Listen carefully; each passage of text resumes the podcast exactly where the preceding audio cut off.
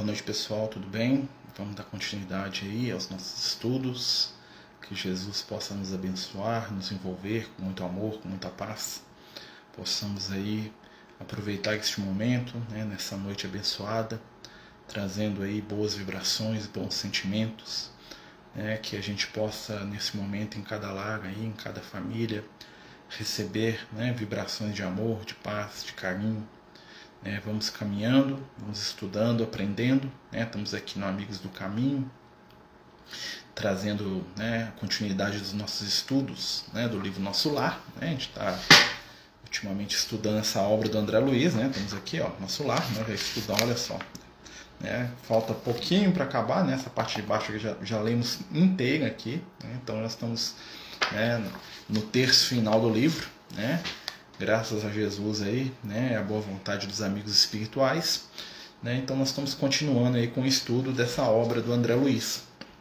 Lembrando, né, que o livro Nosso Lar ele está sendo trabalhado, né, um capítulo por semana e a gente está salvando aqui, né, no IGTV e também, né, lá no YouTube, né, nosso querido amigo Caio coloca sempre para lá para gente, né, lá na página do Amigos do Caminho, tá certo, pessoal?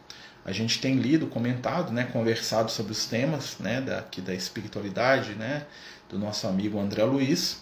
Né, então nós pedimos aí né, a colaboração, a ajuda de todos né, nas boas vibrações e sentimentos.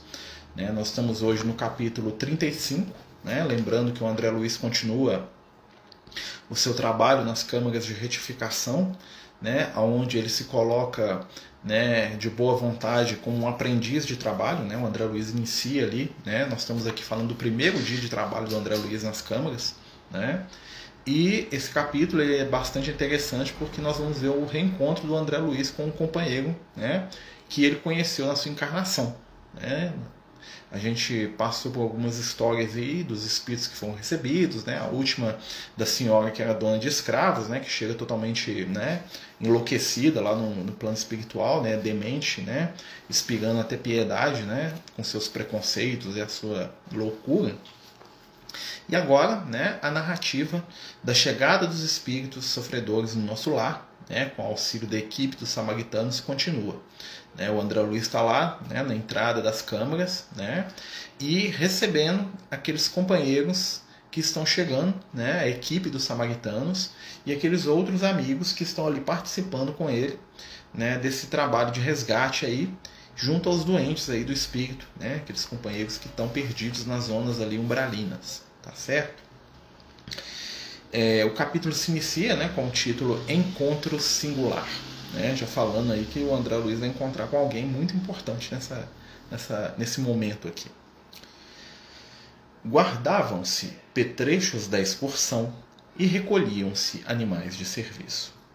Então, o, né, estão lá terminando lá, né, os ajustes lá, né, a equipe chegou, os animais, aquela coisa toda, né, e eles estavam lá guardando as, os equipamentos, né, dando né, direcionamento para os animais, aquela coisa toda, né, quando voz de alguém se fez ouvir carinhosamente ao meu lado. Né? Então André Luiz escuta uma voz, né, chamando por ele, uma voz extremamente carinhosa. Voltei-me, ó, desculpe, André, você aqui? Muito bem, que agradável surpresa, né? Então o companheiro que chega, né, a pessoa que chega, com o André Luiz não sabe ainda quem é, né? Fala assim para ele, né? Feliz por encontrá-lo ali, né? No trabalho, né? Isso quer dizer que o André Luiz estava equilibrado, você estava ali trabalhando, né? André, você aqui, muito bem, que agradável surpresa.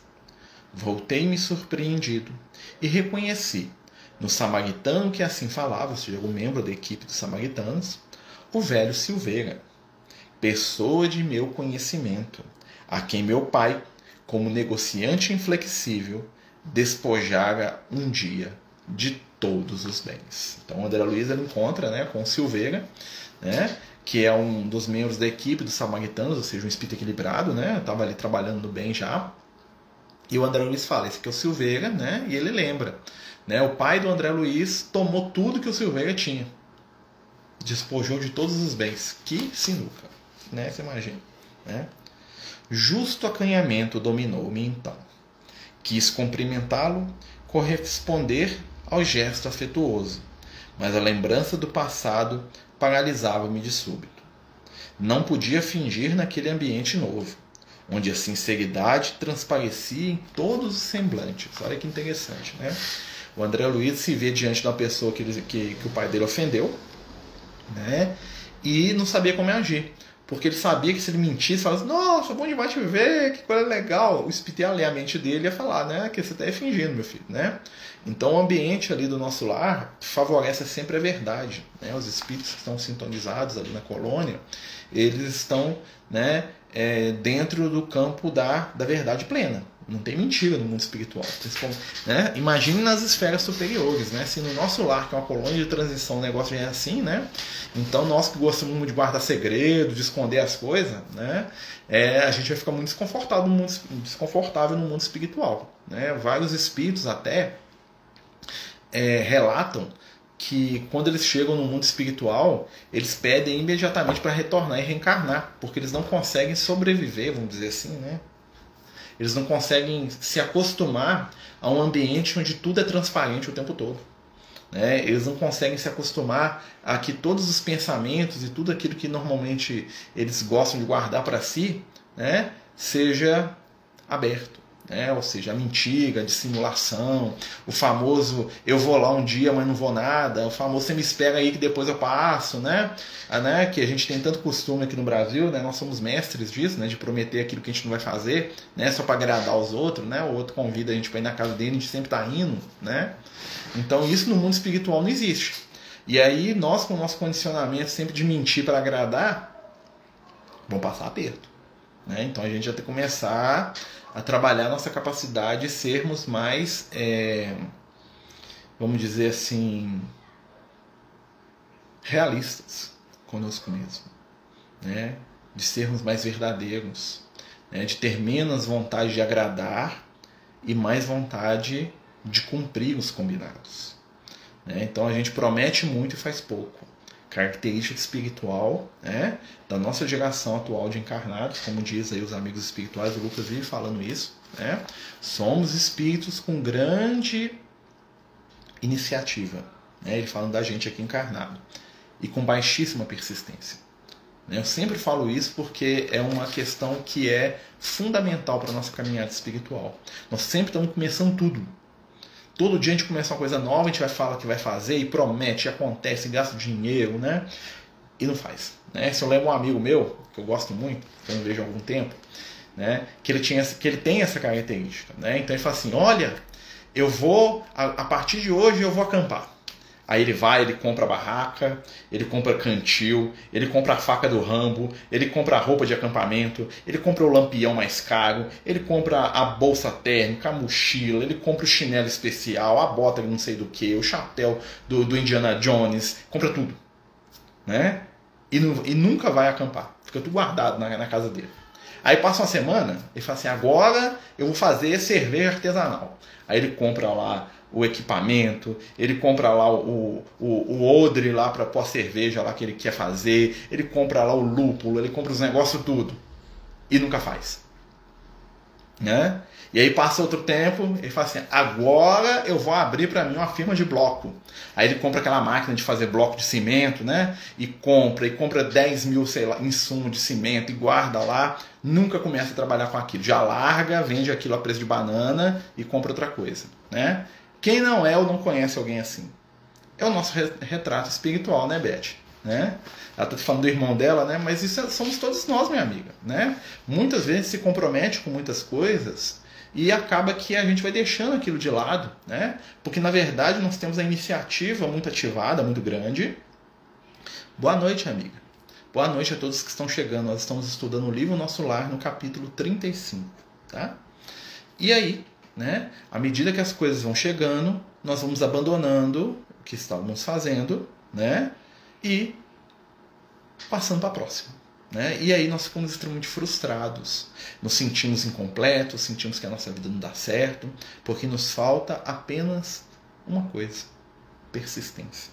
E é algo que Jesus trabalha com a gente, né? quando ele fala assim: aquele que perseverar até o fim, este será salvo. Olha só a palavra de Jesus nesse sentido, né?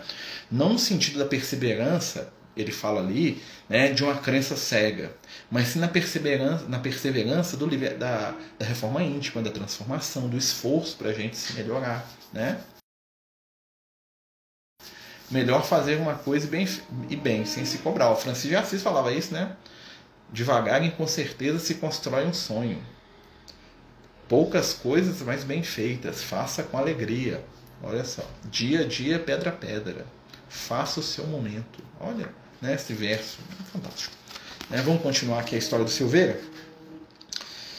Não, podia, não podia fingir naquele ambiente novo, onde a sinceridade transparecia de todos os semblantes. Foi o próprio Silveira que, compreendendo a situação, veio em meu socorro, acrescentando: Francamente, ignorava que você tivesse deixado o corpo e estava longe de pensar que o encontraria em nosso lar. Então Silveira falando, nem sabia que você tinha desencarnado, ainda mais que estava aqui no nosso lar. Nossa! Né? Identificando-lhe a amabilidade espontânea, abracei-o comovido, murmurando palavras de reconhecimento. É muito legal, né? Que os bons espíritos, eles desatam nós na caminhada evolutiva da gente. Né? Os bons espíritos, eles facilitam situações, eles quebram o gelo. Né? Tem uma história muito recorrente lá da literatura rabínica, né? É, que fala que o é, como é que é o nome dele? O, o irmão do Moisés, o Arão, né? O Arão é um personagem, né? Que é, era a voz do Moisés. Não sei se vocês sabem, o Moisés era gago, né? Porque falava besteira demais nas últimas encarnações, então Moisés era gago. Então você imagina o Moisés falando assim: Senhor, faraó do Egito, o Senhor Deus falaou para você deixe achar o povo de Israel sair. Né? Aí ele não conseguia falar. Aí o Arão falava no lugar dele. Né? Ele contava o que o Arão tinha que falar e o Arão falava. Né? Então, porque o problema do Moisés era falar bobagem, tá? falar mentira. Né? E aí, conta a, a, as tradições hebraicas né? que o Arão era o tipo da pessoa que, quando duas pessoas brigavam, ele ia até uma delas e se desculpava em nome da outra e depois fazia a mesma coisa. O que, é que ele fazia? Duas pessoas brigavam. Ele chegava perto de uma e falava assim: Fulano, né? É, a dona Maria lá falou assim que ela gosta mais de você, que você é um cara muito legal, muito especial, e que ela tá tão triste que você não tá conversando mais com ela. Ela falou assim que você pode ir lá e conversar com ela, e que ela te pede todas as desculpas do mundo, ela já aceitou que ela tá errada, e ela ainda falou o seguinte, que ela tá com tanta vergonha, que se possível você nem fale mais daquele motivo de briga que vocês tiveram. Ela aceitou que ela estava errada e que você estava certo. Né? E ela te pede todas as desculpas do mundo. Vamos seguir em frente? Aí ele ia lá na outra pessoa e falava assim: Ô, oh, dona Maria, tava conversando com o seu José ali. E ele falou comigo, vocês brigaram, e ele falou que pôs a mão na consciência, né?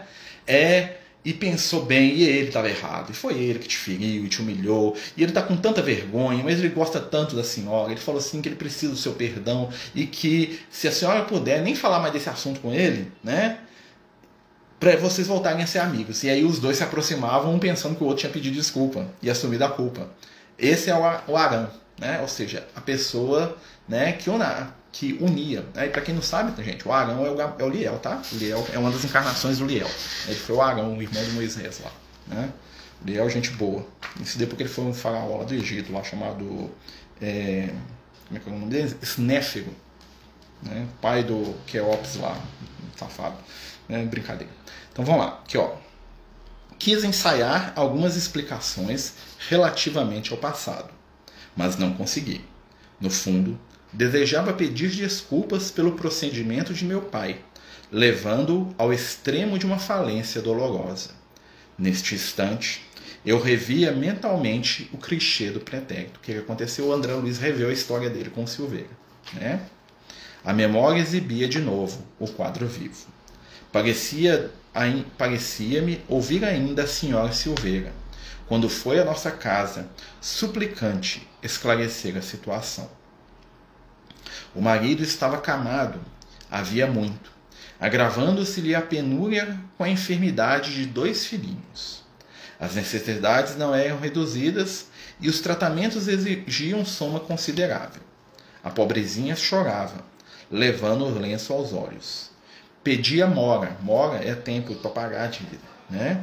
implorava concessões justas, humilhava-se, dirigindo olhares doloridos à minha mãe, como rogar entendimento e socorro no coração de outra mulher, ou seja, a esposa do Silveira, né, foi até a casa da família do André Luiz, né, o pai, o, o seu Silveira, que é aquele que estava lá conversando com o André Luiz no mundo espiritual, estava doente, e ele devia muito dinheiro para o pai do André Luiz, e além dele estar tá doente, os filhos dele também estavam doentes, aí o que, que aconteceu? A esposa dele, né, foi até a casa do André Luiz, lá para conversar com o pai dele, para pedir uma moral, ou seja, para pedir prazo para pagar a dívida, né? E, tipo assim, ficava olhando para a mãe do André Luiz, tipo assim, me ajuda, né? Faz alguma coisa, né? Recordei que minha mãe intercedeu. Olha só, a mãe do André Luiz não é brinquedo, não, né, gente? Olha só, a mãe do André Luiz sentiu o problema da outra, se empatizou, né? Porque o amor é empatia, né? Ou seja, ela percebeu, mas imagina se fosse eu, hum, né? Aqui, ó. Recordei que minha mãe intercedeu atenciosa e pediu a meu pai que esquecesse os documentos assinados, obstando-se de qualquer ação judicial. Olha só, a mãe do André Luiz, olha o espírito iluminado, né? Virou para o marido falando: deixa isso para lá, né? Sem ação judicial, sem nada, né? Meu genitor, porém, habituado a transações de vulto e favorecido pela sorte, não podia compreender a condição do retalhista. Tá? Ele trabalhava com retalho, tá? retalho de pano, essas coisas. Né? Manteve-se irredutível. Declarou que lamentava as ocorrências, que ajudaria o cliente e amigo de outro modo, frisando, porém, que no tocante aos débitos reconhecidos, não via outra alternativa que a de cumprir rigorosamente com os dispositivos legais, ou seja, ele ia executar a dívida. Né? E naquela época, executar a dívida significava tomar tudo que a pessoa tinha. Hoje, né, a dívida não toma, por exemplo, a casa da pessoa. A casa que você mora não pode ser penhorada. Né? Na época do André Luiz, lá na década de 30, 20, né, deve ser o início do século 20, não. Tá? Então, se você devia para alguém provava, o juiz tirava até a roupa do corpo da pessoa, botava ele na rua e te entregava tudo que ele tinha. Que foi o que aconteceu aqui. Né? Olha a vergonha do André Luiz. Né? E é pior ainda. Vamos lá, vamos continuar aqui. Manteve-se irredutível. Né? Não podia, afirmava, quebrar as normas e precedentes do seu estabelecimento comercial. As promissórias teriam efeito legal. E consolar a esposa aflita, comentando a situação de outros clientes que, a seu ver, se encontravam em condições piores que o Silveira. Nó esse é o pai do André Luiz. Né?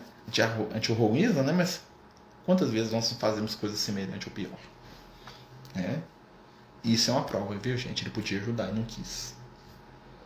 A mãe do André Luiz saiu livre da situação. Por quê? Porque ela fez o que ela podia para ajudar. Aqui, ó.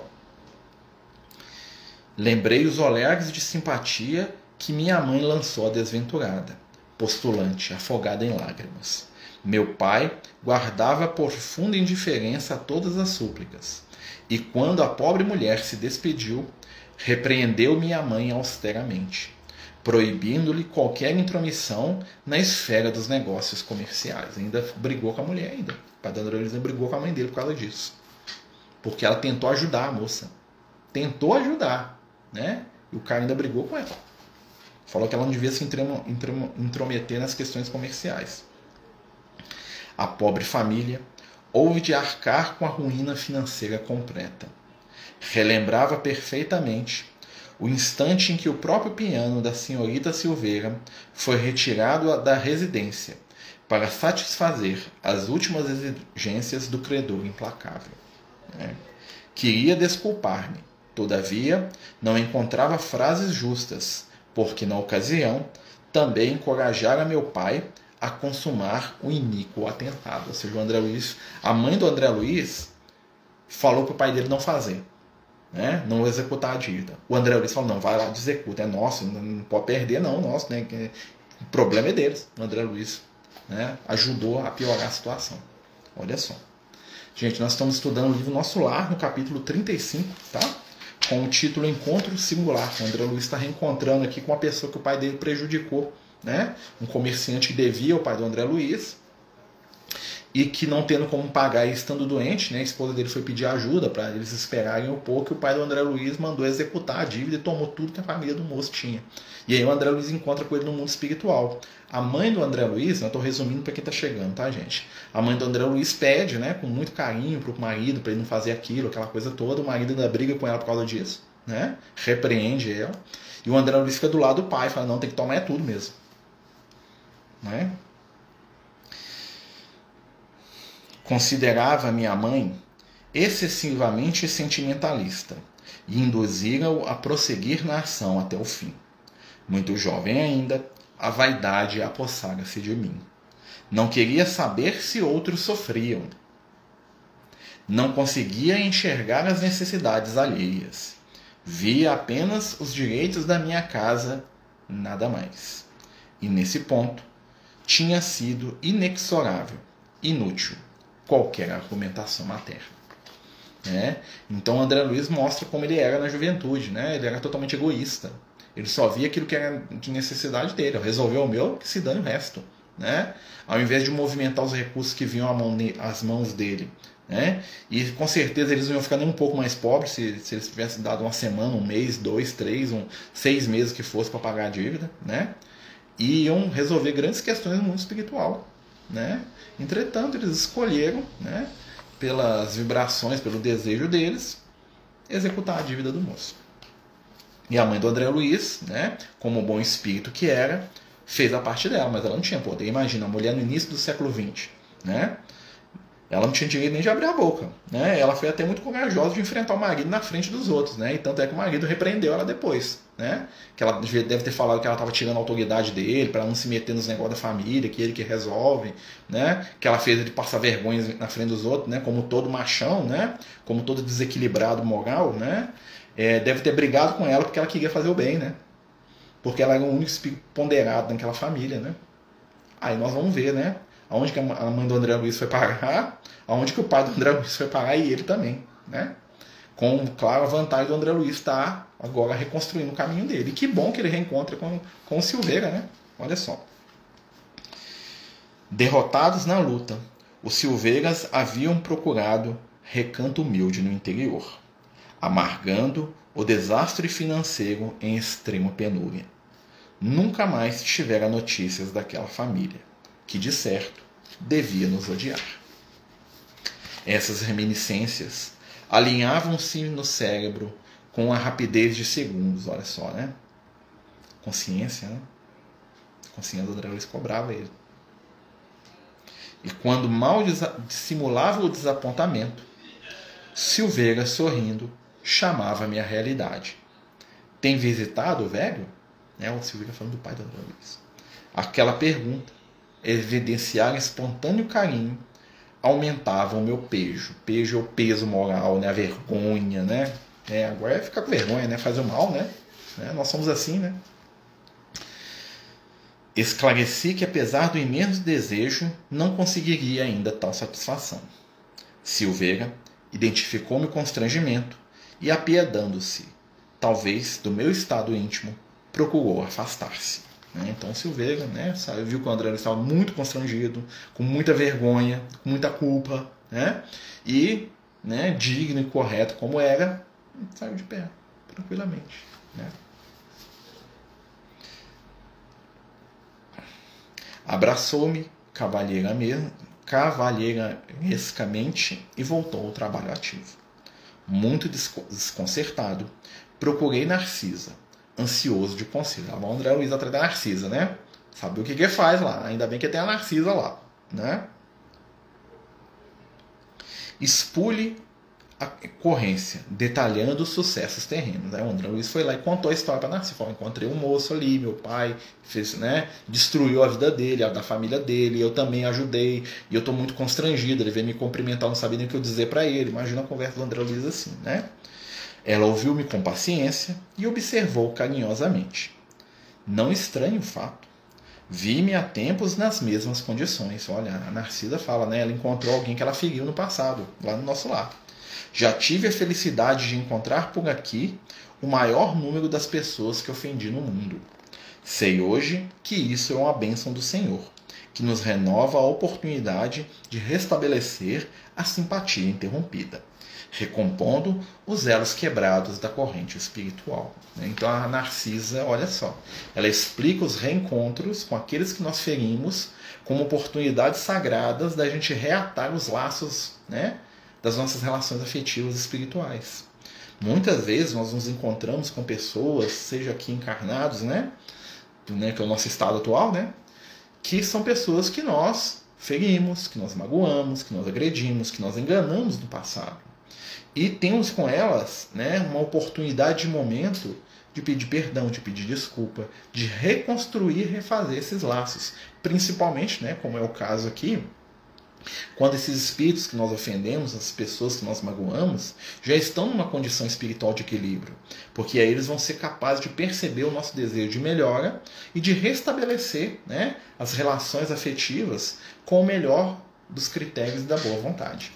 Né? Então, amigo Túlio, bem-vindo, amigo. É...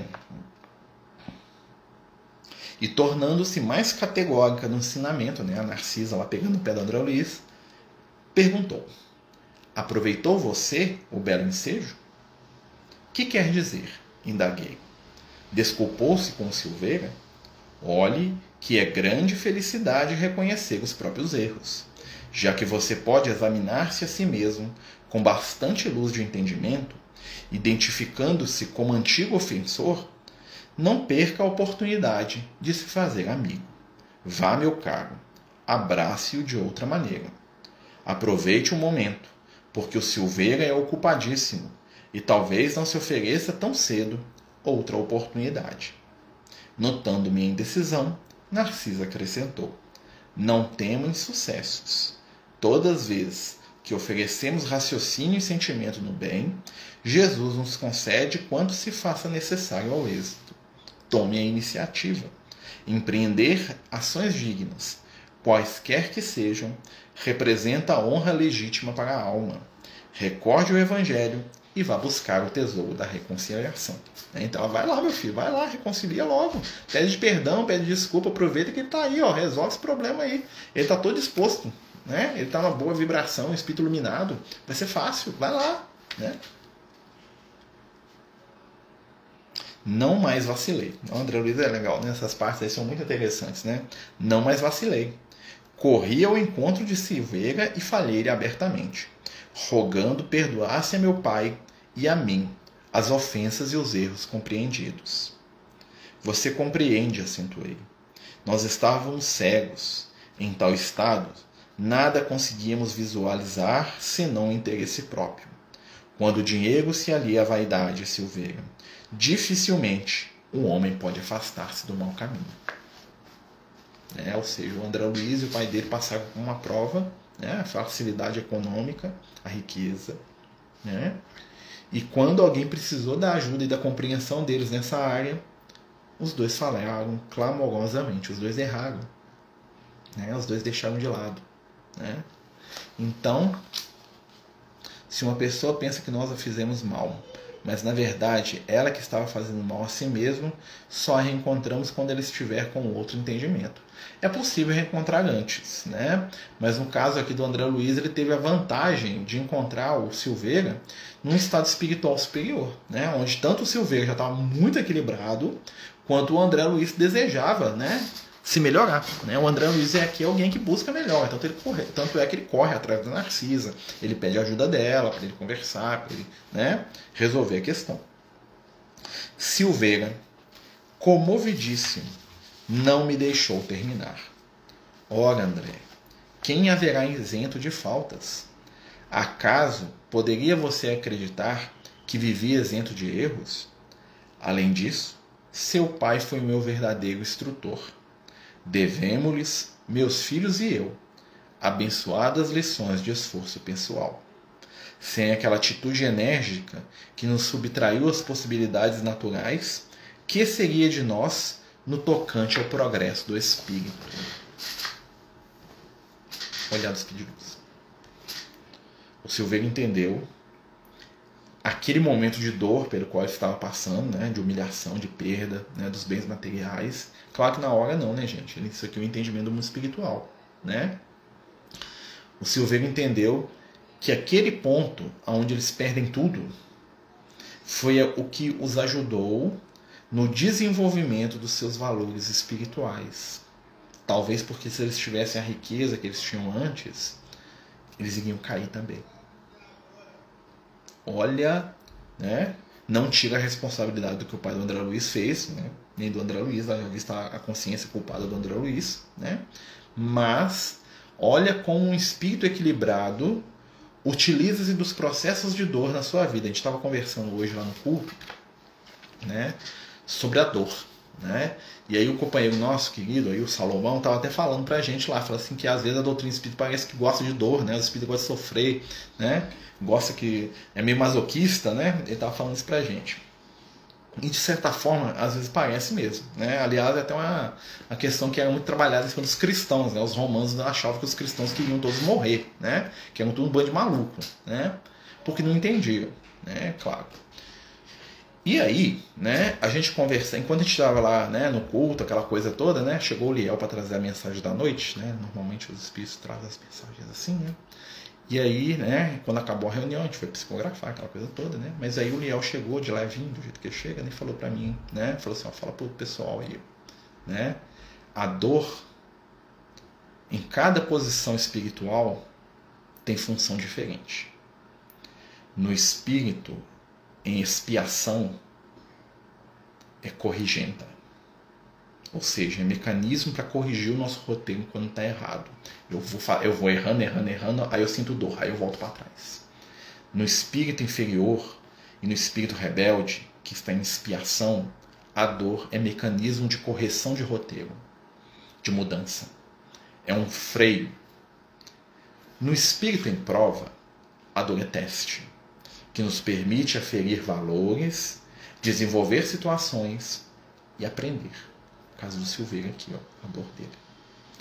Para os espíritos superiores, a dor é ferramenta, instrumento abençoado com o qual trabalharão em favor do próximo, por consequência de si mesmo, na construção do bem, na exemplificação do amor e fixando verdades espirituais de longa duração na consciência daqueles que estão à sua volta. Né? Resumindo, né, fala do Liel, o que, que é? Dor para aqueles que estão em expiação, né, é corrigenta. Para aqueles que estão na prova, é o teste. Para aqueles que estão em estado de missão, é a ferramenta. Cada um de nós, na medida da sua caminhada e do seu aprendizado, vai encontrar a dor em determinado momento da nossa evolução e utilizá-la de alguma forma. Aqui, para o Silveira, a dor da perda material foi escolha. Foi teste pelo qual ele passou. A dor para o André Luiz era a dor de consciência, onde ele e o pai dele caíram. Né? A dor de um ser como Cristo é missionária, é ferramenta de instrução. Então a dor, ela sempre será companheira da nossa jornada evolutiva, entretanto nós vamos lidar com ela de maneiras extremamente diversas. Né? Já contou aqui a história do Francisco de Assis, né? A história famosa aí do Francisco de Assis com a dor, né? Mas eu, vamos continuar aqui com o livro Nosso Lar. Pessoal, nós estamos estudando o livro Nosso Lar no capítulo 35. Além disso, né, vou repetir, tá, gente? Seu pai foi meu verdadeiro instrutor. Devemos-lhes, meus filhos e eu, abençoadas lições de esforço pessoal sem aquela atitude enérgica que nos subtraiu as possibilidades materiais, renovávamos aqui todos os velhos conceitos da vida humana. Nossos adversários não são propriamente inimigos, e sim benfeitores.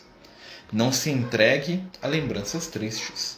Trabalharemos com o Senhor, trabalhemos com o Senhor reconhecendo o infinito da vida. Olha só, né? A posição espiritual do, né? Sem, sem raiva, sem rancor, sem ressentimento, né? Talvez por saber que tudo aquilo que ele passou também era consequência das próprias ações dele, né? Que o pai do André estava sendo só um instrumento, né? Desequilibrado, que não precisava de ser, é claro, né? Mas caiu nessa onda, né? E que ele né? tirou daquela prova que ele passou, daquele momento de dor, né? Pro André Luiz foi um teste, com certeza. Né? Não foi expiação, eles não sofreram nada com aquilo, eles sofreram depois. Né? Eles, eles, só que foi um teste no qual eles, falharam. Né? A dor do outro foi um teste para eles. Nem sempre a dor precisa ser a minha dor, pode ser a dor do outro. A dor do outro é teste para mim quando eu posso aliviá-la, quando eu posso aprender com ela, quando eu posso agir para diminuí-la. O do André Luiz poderia. Ele tinha nas suas mãos todos os recursos e poderes para poder facilitar a situação do Silveira, né, ajudando a resolver aquele problema sem que aquilo causasse problema nenhum para a questão financeira deles. Eles já eram muito ricos. Aquilo ali para eles não ia ser nada. Entretanto, ele escolheu lavar as mãos né, e escolheu tomar tudo que era do, da família do Silveira. E aí, nesse momento, ele se torna corresponsável pela situação que eles passaram. Né? Ou seja, ele falha no teste. E aí ele vai ter que fazer o teste de novo, né? Para poder tentar mais uma vez. Né? Toda falha nos leva a repetir o teste. Né?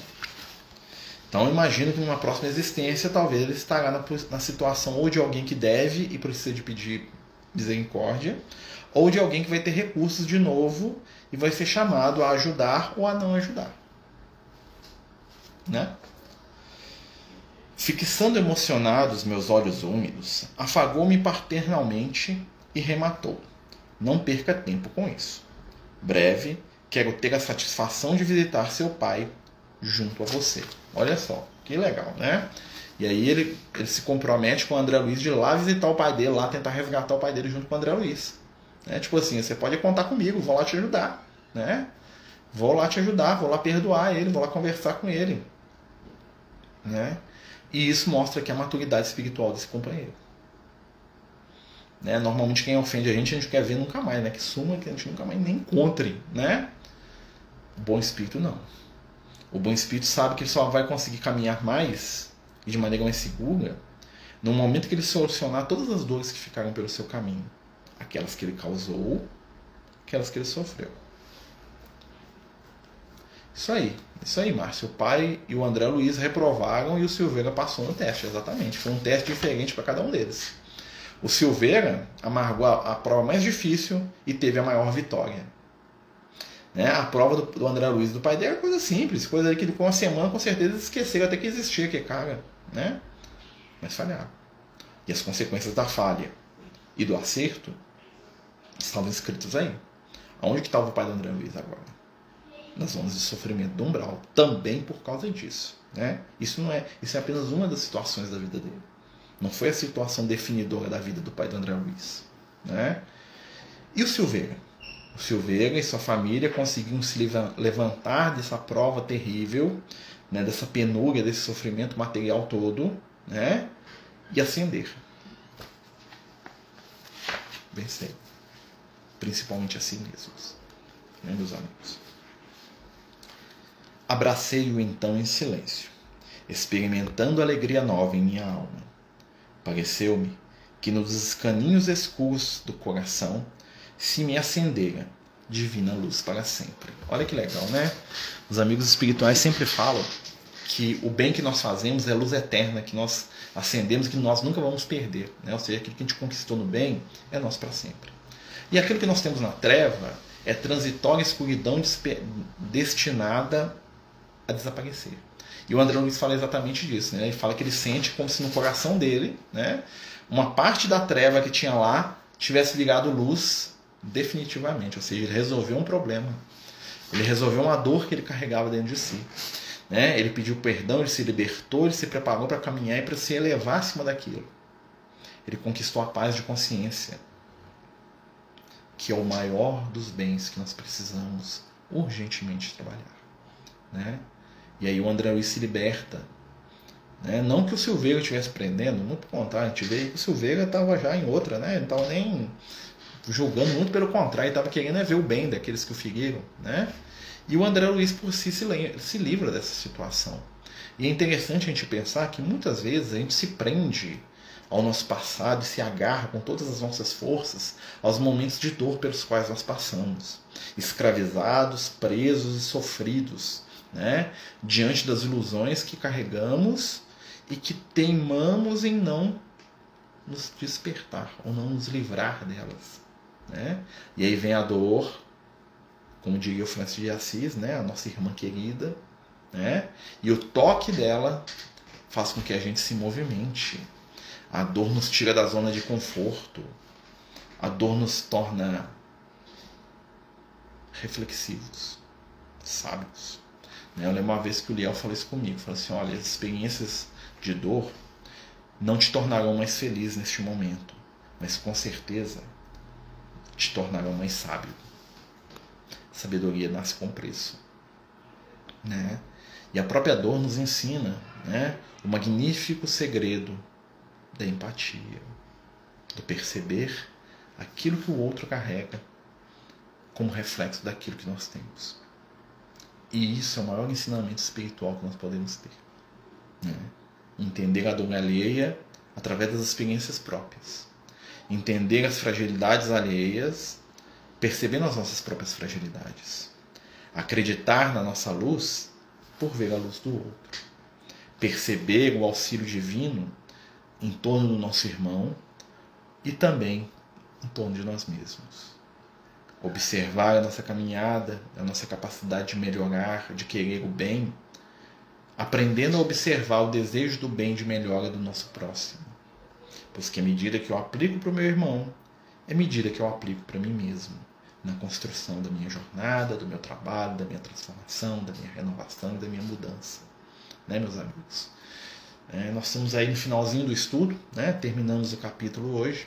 Né? Se alguém tiver alguma dúvida, alguma pergunta, alguma questão, mesmo que seja fora do capítulo, fique à vontade, por favor, tá, meus amigos, de perguntar. Nós vamos aí, né, é, dentro de alguns minutos, fechar o estudo, né? até porque né, falar demais também é exagero, né? então nós temos que ser justos com o tempo e com o espaço. Né? E a gente agradece a todos os companheiros que participaram, todos os companheiros que nos têm acompanhado aí nas lives, nos estudos, né? que tem lido aí as mensagens dos amigos espirituais, distribuído as mensagens, né?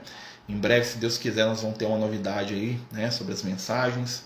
Né? Jesus está mandando aí companheiros que estão nos ajudando aí, nós estamos compilando as mensagens, né? Deve sair aí alguns livros aí dessas mensagens, né? Que nós vamos é, tentar, né?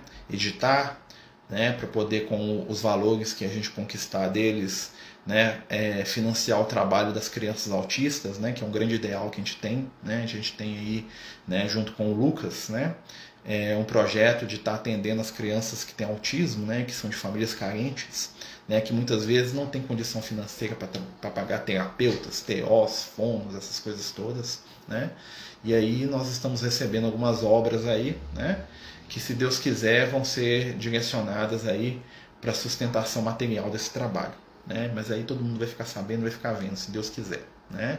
Agradeço a todos vocês que nos acompanham aí no Amigos do Caminho, né? Agradeço a todos vocês que nos ajudam. Lembro lá que a nossa casa de Francisco de Assis, né? Essa semana está juntando os valores para a gente montar a cesta básica para mais de 100 famílias que são atendidas na casa, né? E agradecemos a todos os irmãos que têm nos ajudado de uma forma ou de outra. Muitos deles estão aqui hoje, né? E podem ter certeza que né, as ajudas que têm chegado estão sendo transformadas em mantimento, em comida, em veste para essas famílias. Né? Mês passado foi fantástico, a gente teve lá a distribuição das roupinhas né, que foram doadas aí pelos companheiros de todos os lugares do Brasil. Né? para as crianças carentes, nas roupinhas de frio, né? Nós conseguimos atender aí a 100 famílias, né? Das crianças de 0 a 16 anos de idade, com roupas e mantimentos, né? Com roupas e agasalhos, né? Muitos dos quais novos que a gente ganhou, né? Muitos doados, então todo mundo saiu com muita coisa, né? Que bom. Mais uma vez, meus amigos, agradeço a todos aí pela boa vontade, pelo carinho, pelo afeto. Vamos trabalhar no bem, vamos multiplicar os nossos esforços, vamos acender a nossa luz. Vamos confiar no Cristo, sabendo que Ele conta conosco. Vamos fechar os nossos olhos elevar o nosso pensamento neste momento, pedindo a Jesus por nós mesmos e por aqueles que amamos. Pedindo ao Mestre amigo que, assim como André Luiz, possamos encontrar os nossos silveiras, aqueles que ofendemos, que magoamos, que traímos, que roubamos, seja nessa ou nas outras vidas. Que possamos pedir perdão e demonstrar pela nossa ação o nosso desejo de mudar e de ser melhor. Que possamos também aprender a desculpar sem humilhar, a perdoar sem exigir, a compreender respeitando e lembrando que, assim como precisamos aprender a perdoar, necessitamos urgentemente do perdão e da compreensão de tantos companheiros. Estende, Jesus, as tuas mãos misericordiosas sobre os nossos lares, sobre as casas e famílias de cada um dos que aqui estão, para que recebam neste momento as bênçãos do teu amor. Estabelece entre nossos corações uma corrente de luz que beneficie e cure, melhore e enche de esperança a nossa vida. Dá-nos, Senhor, a paz, o entendimento, o carinho e o afeto. Ilumina todos e permita que possamos estar contigo, hoje e por todo sempre. Que assim seja, graças a Deus. Meus amigos, muito obrigado a todos mais uma vez. Que Jesus nos abençoe, nos ilumine e que possamos juntos encontrar o caminho da luz e do bem. Né? Que Jesus esteja conosco, muita luz e lembrem-se, consolem, perdoem e amem aqueles que cruzarem os seus caminhos. Até a próxima semana, se Deus quiser que permitir. Boa noite, meus irmãos.